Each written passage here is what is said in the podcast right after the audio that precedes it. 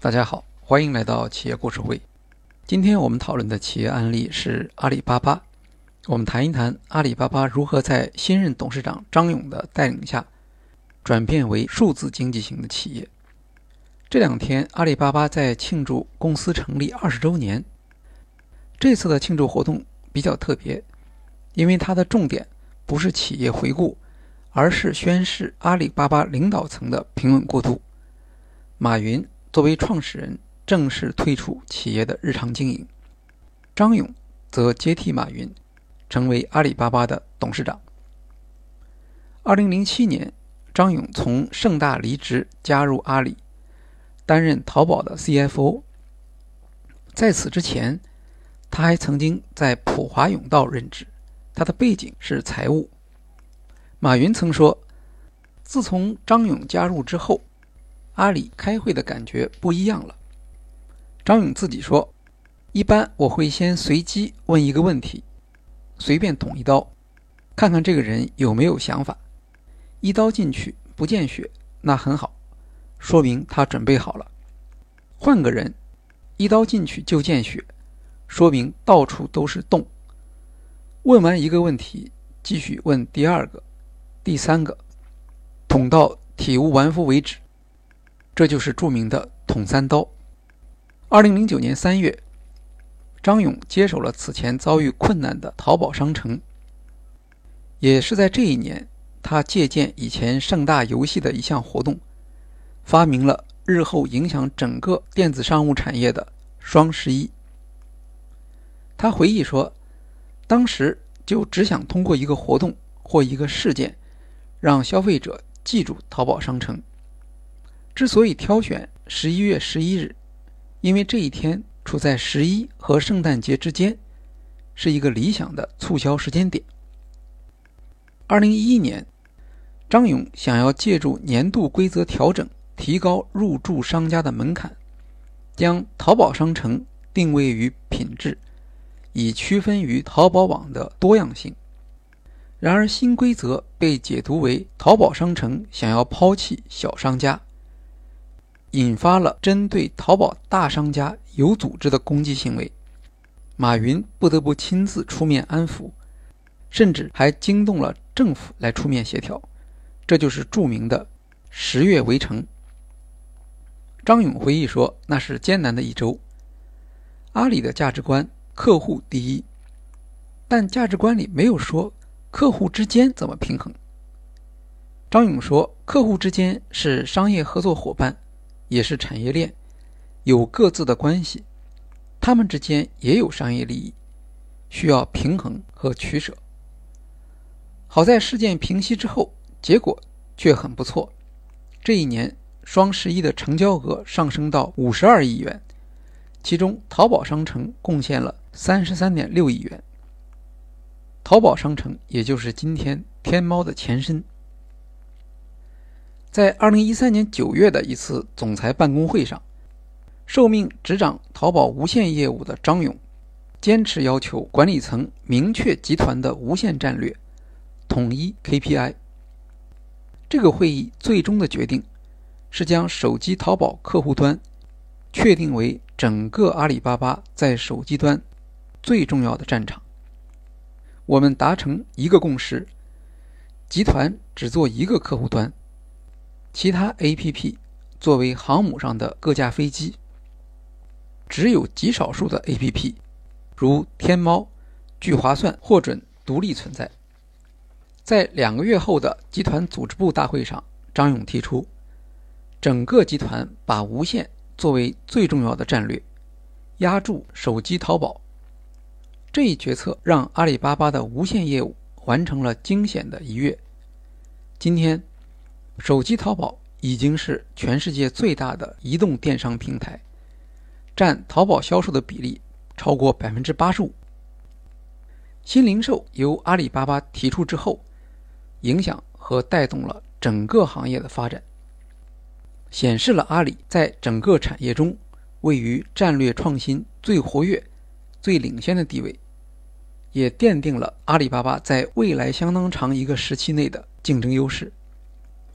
张勇解释说：“无论消费者在哪里进行消费，只要是真实的经济行为，我们完全有机会把它变成一个真实的数字交易。有真实的活的商业场景，才能带来生生不息的数据。能够带来场景的，不仅是电商和支付，云计算、物流和文艺板块，同样在拓宽阿里的商业场景。大数据的应用，使得阿里对消费者洞察能力不断加强。最终的目标是根据消费者的需求，驱动大规模柔性化定制生产。张勇期望阿里能够像 iPhone。重新定义手机那样，重新定义商业。基于数据的商业还要求调整组织结构来支持。二零一五年十二月，阿里宣布了大中台、小前台的组织和业务体制。中台事业群包括搜索事业部、共享业务平台、数据技术和产品部门。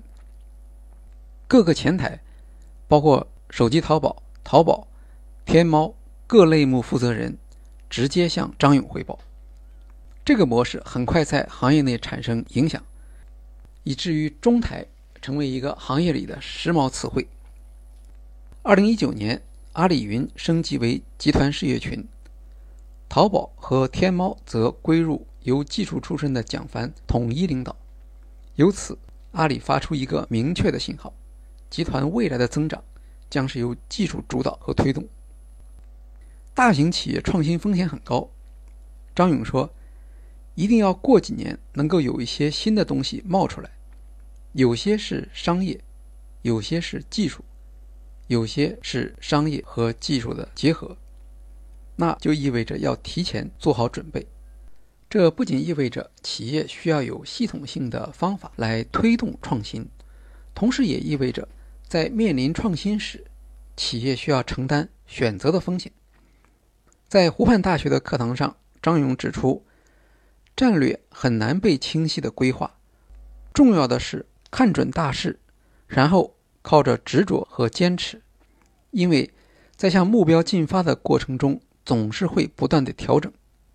有一些战略其实就是无心插柳的结果，比如阿里巴巴收购手机应用 UC 浏览器，本来的意图是布局无线搜索。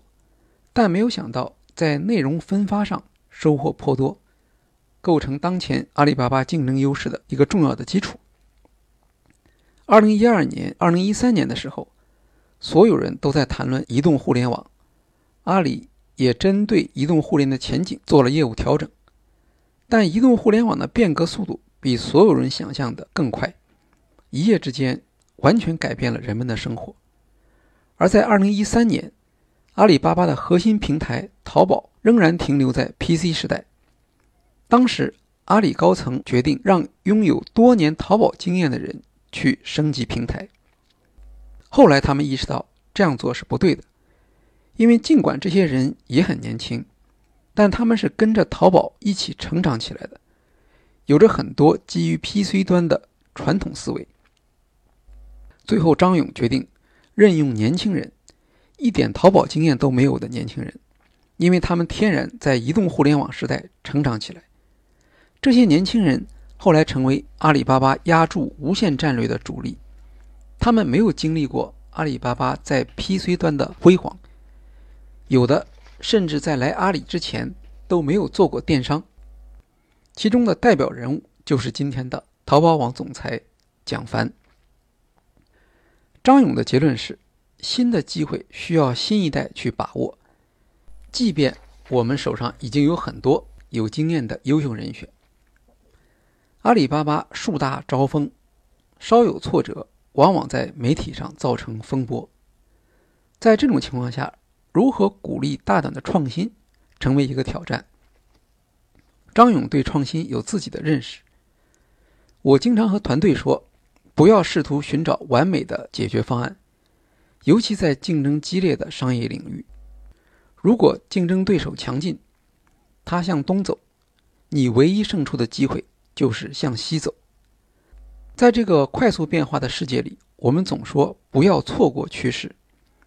移动互联网时代来了，人们说不要错过移动互联网。今天，所有人又都在讨论 5G 和 LOT。实际上，今天创新越来越频繁，变化越来越迅速。我们的确需要努力，不错过任何一班列车。但当你已经落后的时候，就不要去追赶这趟车了。为什么不转而去寻找下一班车？为下一班车做好准备，比追赶前一班车更为重要。张勇的这套说法是有针对性的，大家可以想一想。他认为，比起复制他人，努力追赶其他人的步伐，这才是新的创新思维。有媒体问他，担任 CEO 之后有哪些变化？张勇的回答是：勇于接受不完美，要给年轻人更多试错的机会。如何推动创新？许多企业都有挫折，这对我也一直是最大的挑战。作为 CEO，不要急着下判断，给人们一点时间去尝试，也许会得到惊喜。因为作为 CEO，一旦评论就意味着做出了判断，当然，也可能因此付出试错的成本，甚至成本高昂，但这是值得的。给年轻人犯错的机会，他们会找到通向目的地的方案。张勇在阿里的管理决策也并不总是非常顺利，无论在天猫、菜鸟，还是新零售的业务发展上。阿里内部都有许多反对的声音。张勇回忆说：“有些东西坚持就是胜利，特别是新业务，核心就是信仰和坚持。我们相信这件事情，我愿意为此付出。挫折也是不可避免的。”在接受采访时，张勇提到了农村电商，他们在决策初期注重了团队的渠道能力，而忽略了在农村市场。重要的不是执行力，而是如何调动社会资源。二零一九年，张勇提出阿里商业操作系统的概念。阿里巴巴的使命是让天下没有难做的生意。过去，阿里巴巴主要是企业的销售和营销平台，今后阿里应当成为企业经营的生态平台。张勇认为，阿里商业操作系统将是数字经济时代的企业基础设施。客户只要接入我们的商业操作系统，就能够找到市场，找到消费者，实现整个的数字化运营。在这个过程中，不仅能够数字化运营消费者，也能够数字化运营供给和生产，这是我们的理想。推动全球零售业的数字化革命，并通过领导者的地位获得更多的消费者消费量。以及提高企业市场的份额，这将是阿里未来业务的想象力。张勇回忆说：“二零零九年，我们开始投入资源做阿里云，当时很少有人相信云计算。有人问我，当时我是否有关于云计算的清晰蓝图？我的答案是没有。当时只是认为我们需要计算力，如何以合理高效的投入。”获取数据的价值，反哺商业呢？云计算就是答案。云计算将会成为商业的基础设施，通过处理数据产生价值，驱动未来商业的成长。对于这类决策，张勇称之为基于信念的决策，因为在做出决策时，管理者缺乏充分的信息，而决策的影响又是极其深远的。腾讯内部也讨论了有关云计算的管理决策，但腾讯做出了不同的结论，这很可能是导致当前在云计算领域中阿里领先于腾讯的原因。阿里巴巴的挑战很多，社交属性上的缺陷，微信支付对支付宝的压力，京东、拼多多、美团都是让阿里头疼的对手。今天阿里巴巴的体量。已经变得无比巨大，保持增长的难度可想而知。尽管阿里巴巴已经有了清晰的方向和增长的路径，但张勇在工作中仍然需要忍受不确定性的折磨，接受各种创新的失败，同时实行大胆和灵活的组织结构调整，以支持长期的发展和增长。好，今天的企业故事会就介绍到这里，谢谢大家。